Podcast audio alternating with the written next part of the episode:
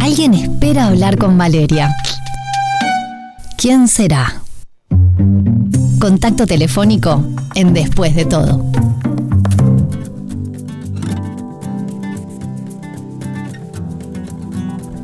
Teníamos ganas de, como siempre, novedades de cine, traerlas a la mesa y traerlas a después de todo. Pero si te doy la pista y te digo que tiene que ver con un festival, con un festival que además participan jóvenes, que además te digo que puedes ser parte desde un lugar en el que es gratuito.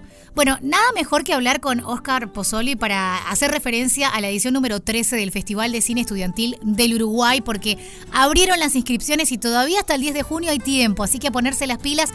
Pero si no sabes de qué va, si querés tener claro todo, hablamos justamente con él y por eso estás del otro lado del teléfono. Bienvenido. Bueno, muchas gracias, gracias por, por la invitación al programa.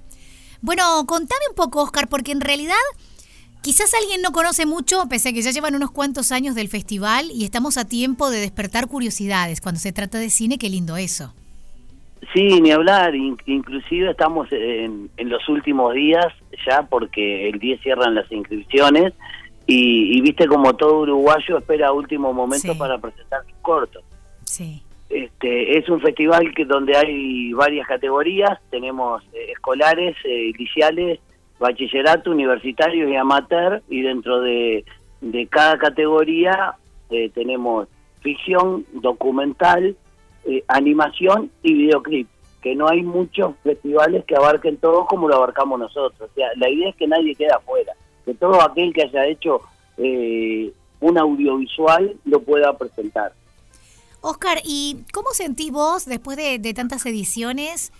Que ha habido cambios, si es que los hubo, quizás me digas que no, en la curiosidad, en el despertar a animarse a crear y hacer cosas de las generaciones más jóvenes, con una pandemia también que quizás ahí explotaron más ideas o por el contrario quedaron inhibidas. ¿Qué sensación te da? Y sí, yo creo que sí, que, cada vez la curiosidad es mayor, además con toda toda la tecnología, ¿no? Por ejemplo, este este año vamos a incorporar el metaverso Contame de eso, que me morí cuando lo escuché.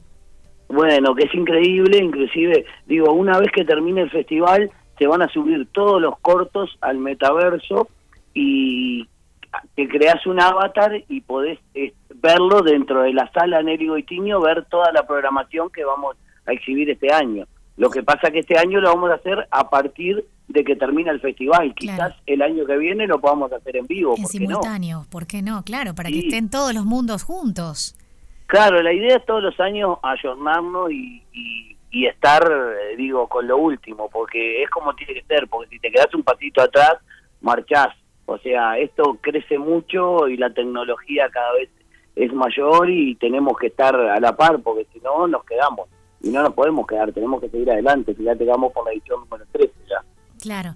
Em, en 2011, cuando, cuando ustedes como organización sin fines de lucro se fundan, este, tienen esa cosa de decir, bueno, hagamos un festival especialmente para los jóvenes. ¿El rango etario fue siempre el mismo? O sea, porque hoy por hoy pueden participar desde primaria hasta la universidad. ¿Siempre fue un rango tan, tan amplio?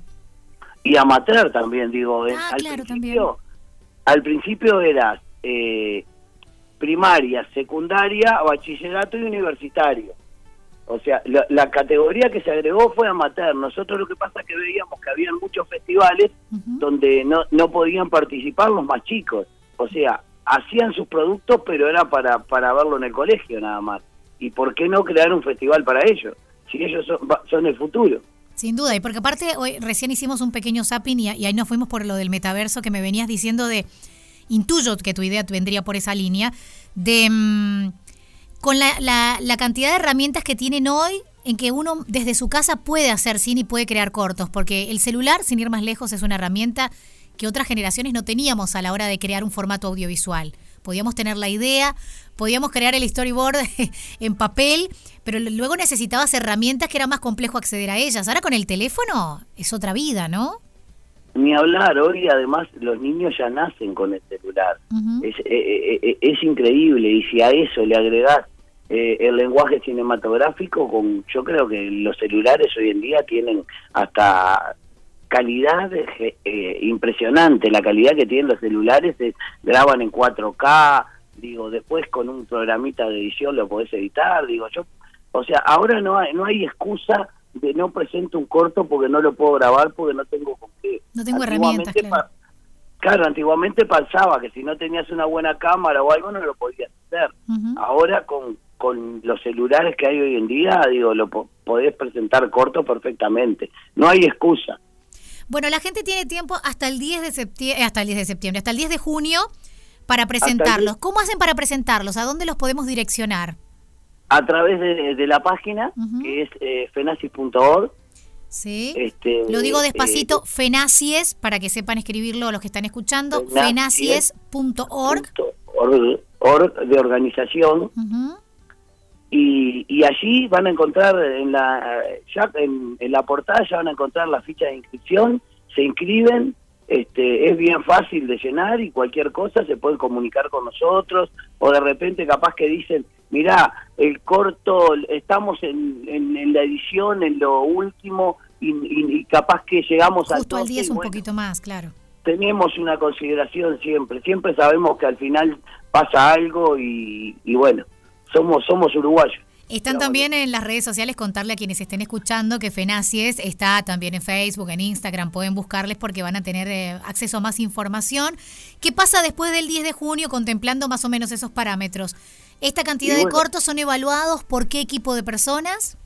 y son son primero visionados para ver si porque a veces mandan algunos cortometrajes que no los podemos exhibir por por escenas que son que no son para niños porque acordate que este es un festival este estudiantil y hay hay muchos niños y si no yo sé el INAU nos, no, nos clausuraría el festival sí. y pero por otro lado también después que se visualiza todo va el jurado que es un extenso jurado donde es un jurado internacional, que hay argentinos, hay gente que está en Estados Unidos, hay, bueno, uruguayos ni que hablar, hay chilenos, hay peruanos.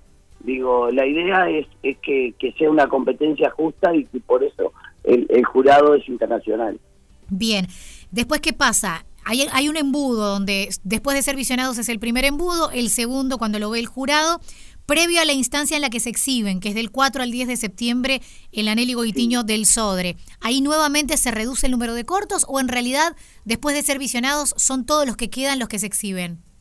No, los que quedan son los que se exhiben. Okay. O sea, fíjate que tenemos una semana y tenemos que, exhibir la cantidad de cortos que, que podamos exhibir en esa semana, en cuatro funciones que es bastante, pero por eso nosotros siempre pedimos que sean menos de 15 minutos para, para poder exhibir la mayor cantidad, cantidad. Bien. Las inscripciones están abiertas, recuerdo entonces, este es en eh, la página de fenacies.org, es la edición número 13 del Festival de Cine Estudiantil del Uruguay, que tenés tiempo hasta allí. Y bueno, la idea es generar más, más material audiovisual entre todos.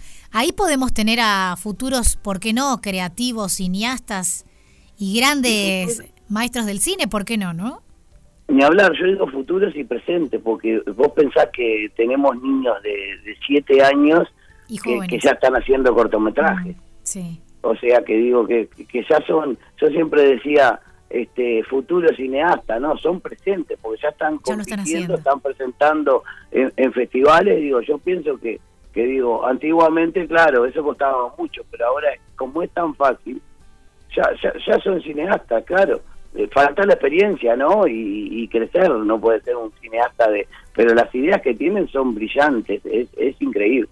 ¿Qué es lo que más te, te genera desde el disfrute de realizar festivales como este y el equipo de FENACIAS cuando lo hacen en estas nuevas generaciones? ¿Qué es lo que más te gusta, lo que más encontrás y decís, la verdad que esto es lo que más disfruto año a año cuando presentamos el festival?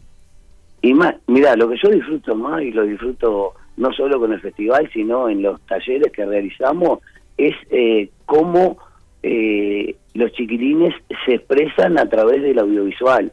Es increíble, de repente el más tímido acá es el, mejor actor y de repente el más inquieto es el mejor camarógrafo. O sea, es increíble como que le despertás algo que no sabían que existía y verlos a ellos. Mira, terminamos el sábado pasado en el castillo del Parque Rodó un taller y, yo me emocioné porque los un mes fue el taller, los chiquilines me abrazaban y me decían, Oscar, te vamos a extrañar.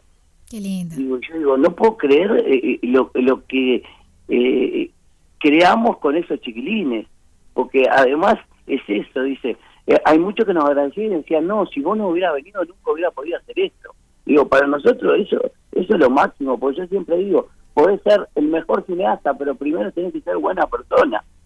Qué lindo. Y eso es lo que nosotros tratamos de inculcar en todos los talleres y, y en todos. Y desde ya te invitamos, Valeria, a, al festival y te invitamos a entregar un premio si nos querés acompañar el último día y vas a ver que si vas un año, después vas a ir todos los años porque es, es mágica la última noche. Me encanta, qué lindo, qué lindo.